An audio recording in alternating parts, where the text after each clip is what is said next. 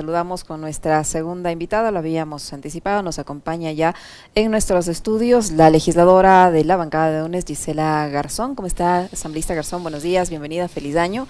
Le acompañamos a Alexis Moncayo, quien le habla Licenia Espinel. Ayer el presidente de la Asamblea Nacional eh, saludaba la decisión de la Corte Constitucional de exigir al Consejo de Participación que cumpla con su trabajo y que le eh, dé un informe sobre si pudo o no pudo elegir al representante del Consejo de la Judicatura. Además, ha dicho que está abierta la Asamblea como tal, como institución, a trabajar en esta reforma que presentó el presidente de la República en materia de seguridad eh, ciudadana. Me imagino que es la intervención de las Fuerzas Armadas, etcétera.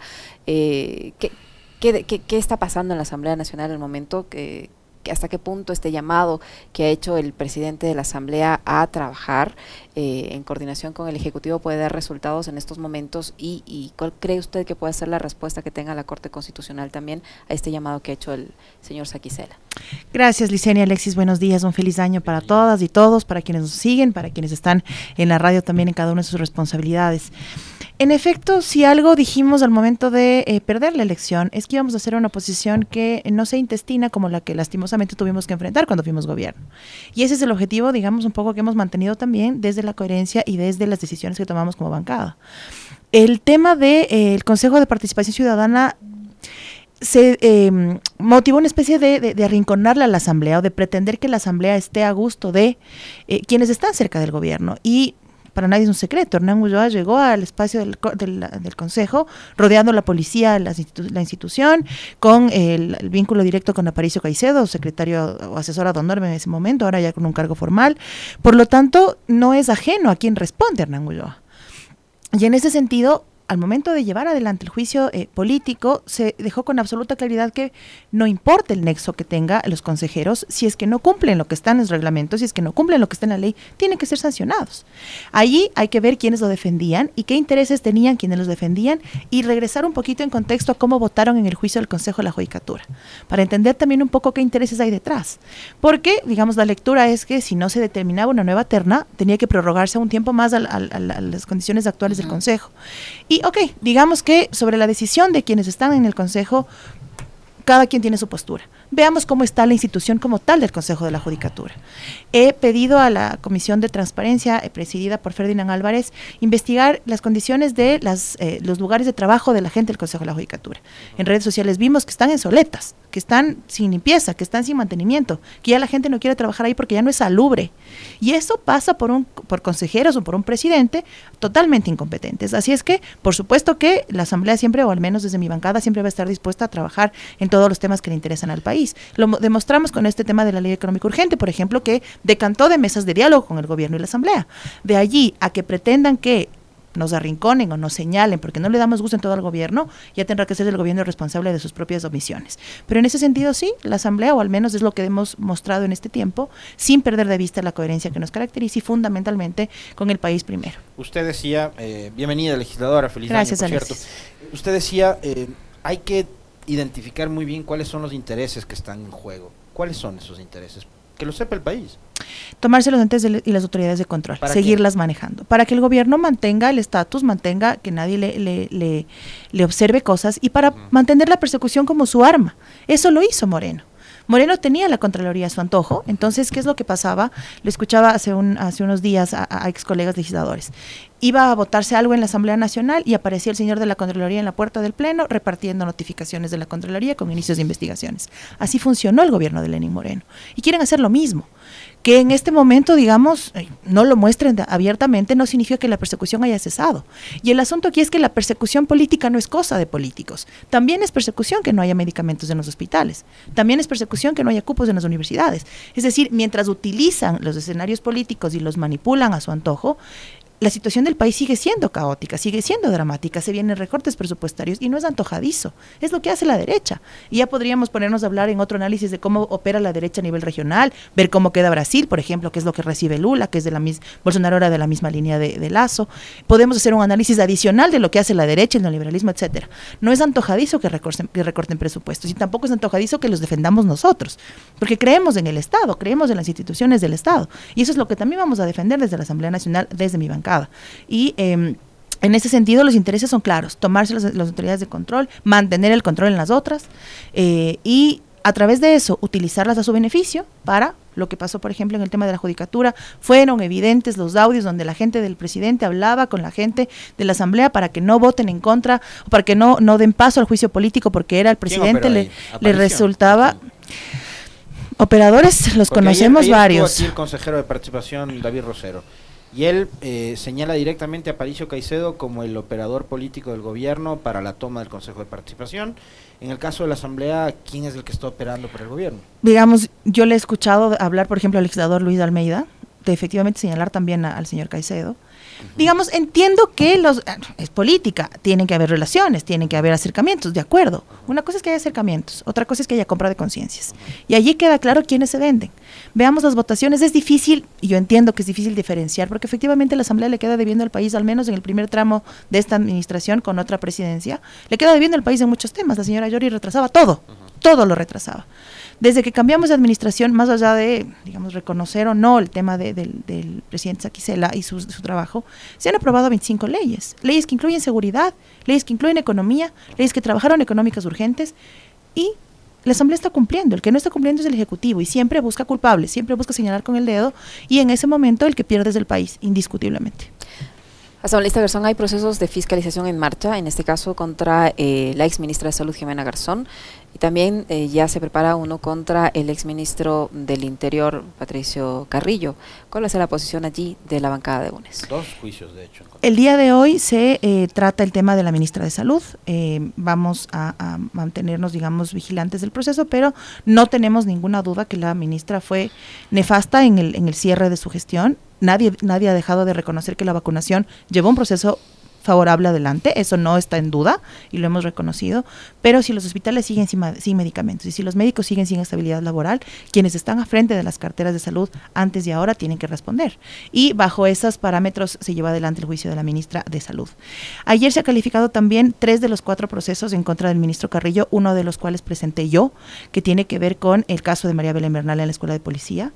Eh, ¿Por qué tres de cuatro?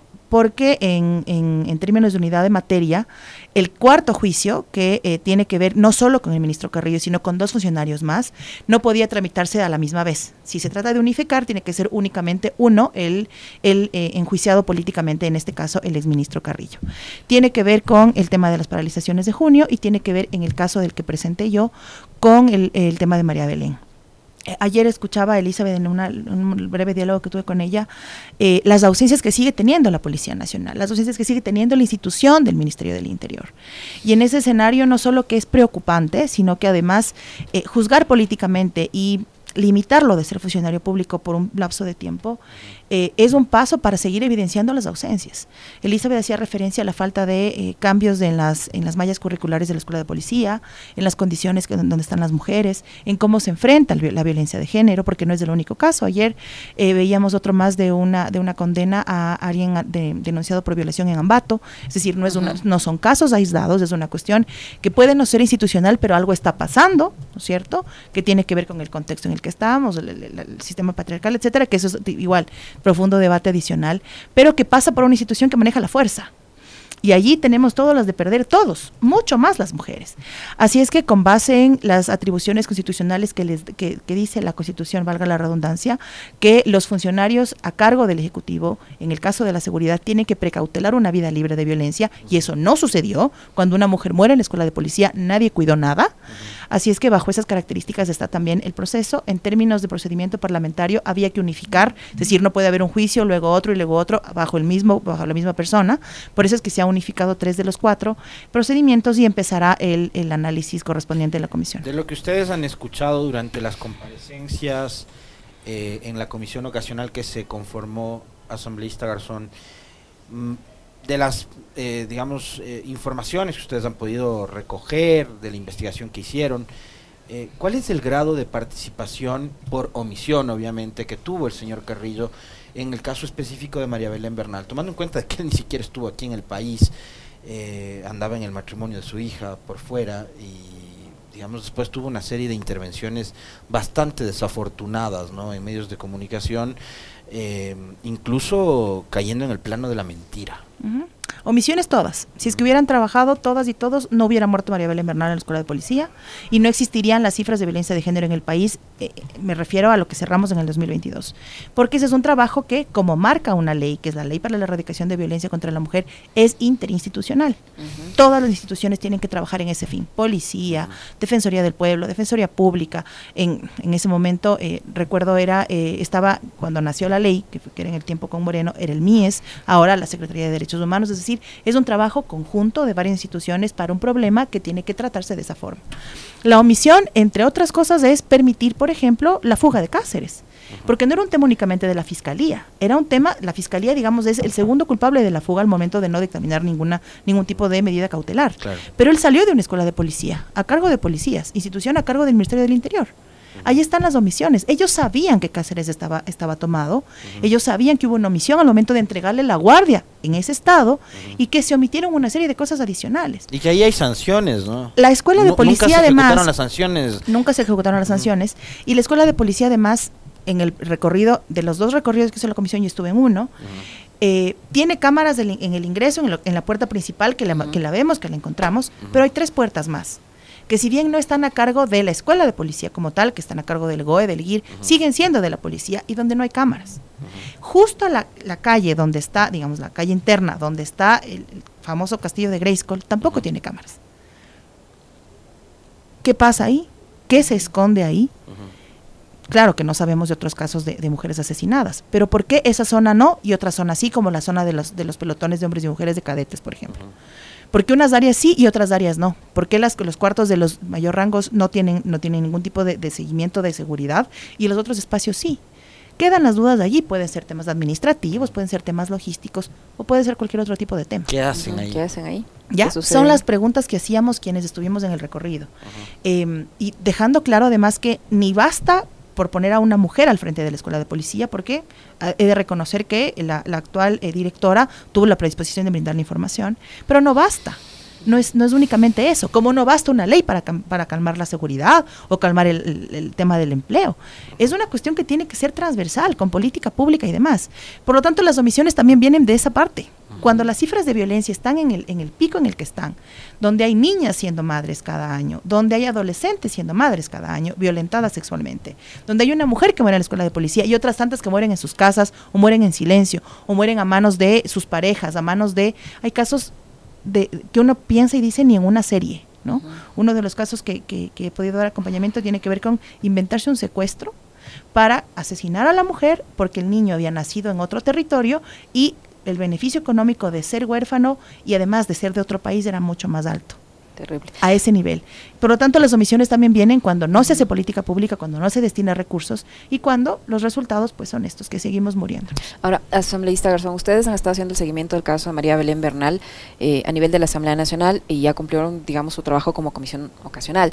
Ahora ya ha sido localizado, capturado y está en prisión preventiva el principal sospechoso de este femicidio. Uh -huh. eh, la, la, no sé si está bajo la competencia, pero ese acompañamiento o ese seguimiento que ustedes hicieron del caso concluyó ya, no hay manera de que puedan seguir eh, observando o al menos vigilando que este proceso judicial ahora se cumpla como, como tiene que ser, que no se produzca por allí ningún tipo de irregularidad. Sí, por supuesto, porque además en el informe de la Comisión Ocasional del caso María Belén Bernal se establecen otras responsabilidades de índole político que tienen que ver con la, con la actual ministra de la Mujer, que tienen que ver con, eh, con Diego Ordóñez, digamos, también ellos tienen allí sus, sus observaciones. De hecho, habían voces que planteaban que también sea Francisco Jiménez, digamos, como, como parte de la política, y hubo un debate en ese tema, pero eh, por supuesto que sí, porque además no es el único caso que estamos acompañando.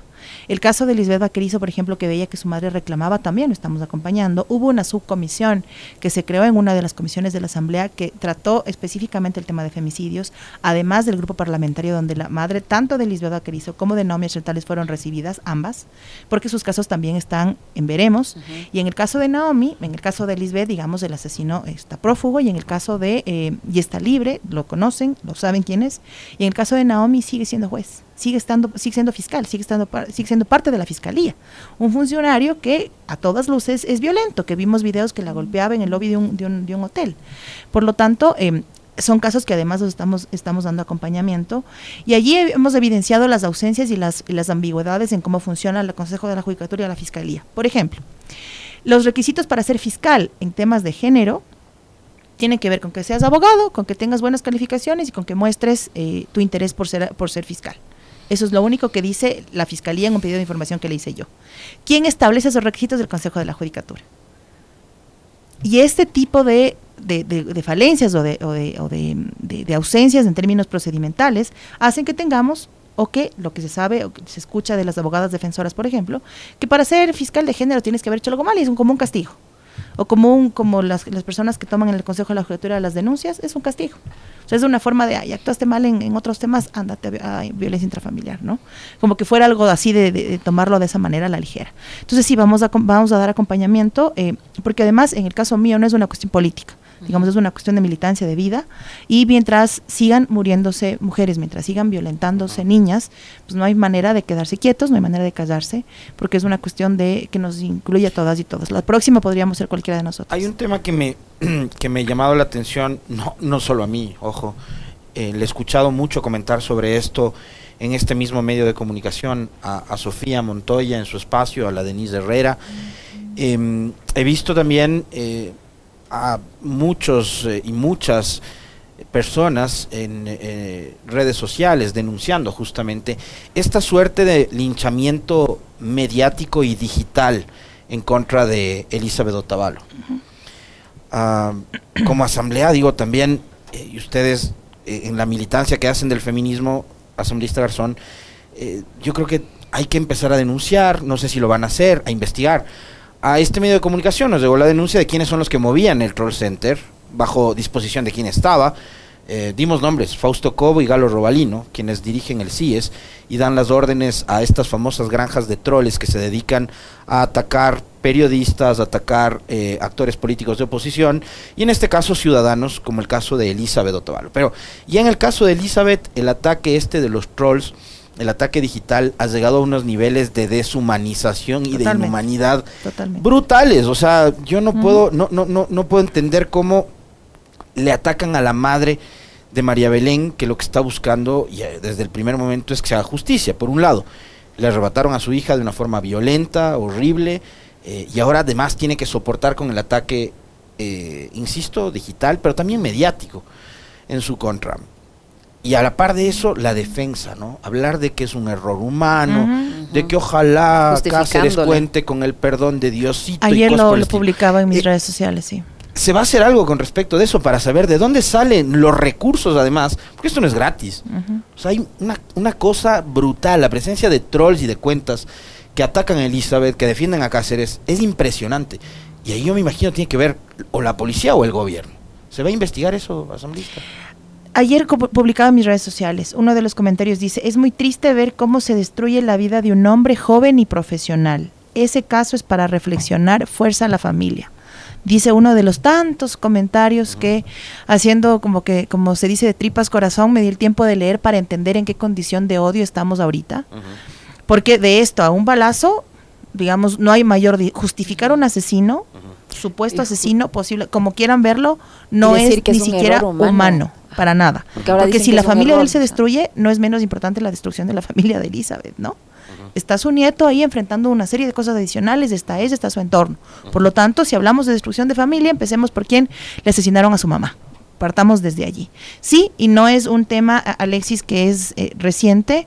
Em, ya se dio hace unas semanas, o hace un par de meses, eh, otro tipo de eh, hostigamiento también dentro de la Asamblea Nacional por parte de un legislador a funcionarios a los que les acusó de manejar las, las granjas de trolls del correísmo em, del que entiendo hay incluso una denuncia penal interpuesta ante la fiscalía porque, digamos, es una denuncia grave. Eh, y por supuesto, porque además entregarle la inteligencia a Fausto Cobo es como que no, no cuadra mucho ahí.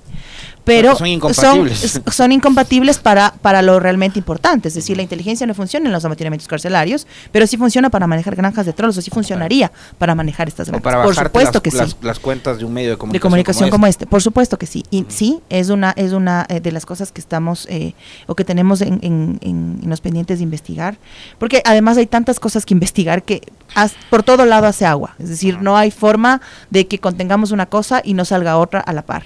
Pero em, ojalá esos mismos, em, ese mismo énfasis que destinan para este tipo de ataques lo hicieran para gobernar en favor no de nosotros como proyecto político, no de ustedes como medio de comunicación, en favor de la señora que está fuera vendiendo caramelos.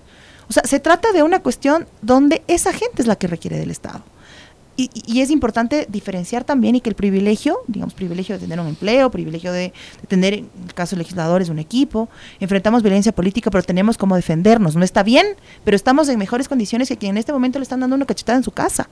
Esa, ese incremento de la violencia a través de las redes sociales, a través del, día a día, veamos cómo maneja la gente y nos damos cuenta que hay una violencia extrema en cómo conduce la gente su vehículo, ¿ya? Desde allí. Y todo eso se viene incrementando desde los medios, desde las redes. Y vemos lo que pasó en Argentina, por ejemplo, donde hay una campaña bajo las mismas características. O sea, llegó un tipo, llegó un tipo promovido por el odio a, disparar a la vicepresidenta. de la... Y eso lo justifican, ¿eh? Y eso lo justifican. Y al día siguiente la portada del Clarín era por qué la pistola no disparó mañana veremos seguramente otra portada acá que diga por qué, por qué Elizabeth está reclamando cuánta plata quiere. Porque más o menos eso también es la idea. está reclamando por plata. se está haciendo ahora desde algunos medios de comunicación. Yo ayer escuchaba eh, la intervención de algunos periodistas diciendo que mejor se quede callada. Que mejor no diga nada, que mejor se quede callada porque callada va a despertar más solidaridad. Hemos llegado a, a, quienes, a quienes repiten esos mensajes hay que decirles más o menos cuánto cuesta la vida de un hijo con cuántos millones de dólares o con cuánta plata del mundo se recupera la vida de una hija, la que le encontraron muerta en, en una montaña, botada, envuelta en una cobija, eh, y, cuyo, o sea, ese momento dejó de ser abuela, pasó a ser madre, es una cuestión muy grave, o cuánto le cuesta a las madres que siguen buscando justicia por sus hijas, o sea, ¿cuánto, cuánto, más o menos subsana la ausencia de una hija. Yo estoy segura que si les pregunto eso a las madres, lo he hecho, si les pregunto eso a las madres que, que, que están luchando por sus hijas, no hay dinero que alcance. En el caso de Lisbeth, por ejemplo, que es un caso gravísimo también, tiene que ver la dinaced, porque hubo una alteración en la escena del crimen. Ella tenía pegado su cuero cabelludo con brujita.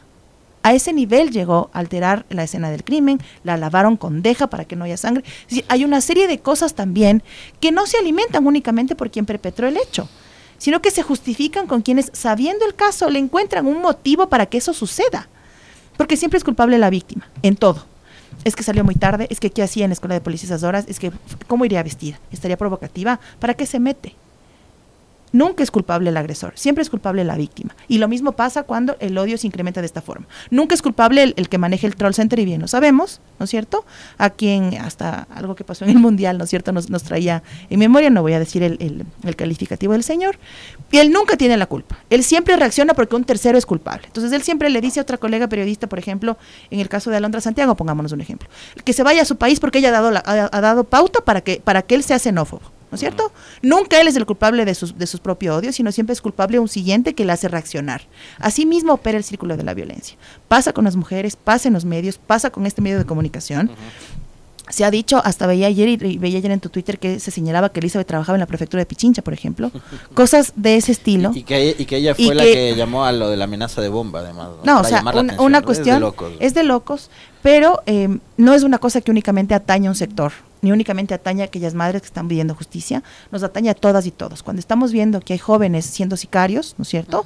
O cuando estamos viendo que hay niños jugando a ser sicarios, es un país que está llegando a un punto sin retorno y en ese sentido esta violencia nos va a ir arrastrando recurrentemente y eh, Ojalá no lleguemos a esto eh, que coloquialmente se dice, hasta que no toca tu puerta, no entiendes que efectivamente pasa.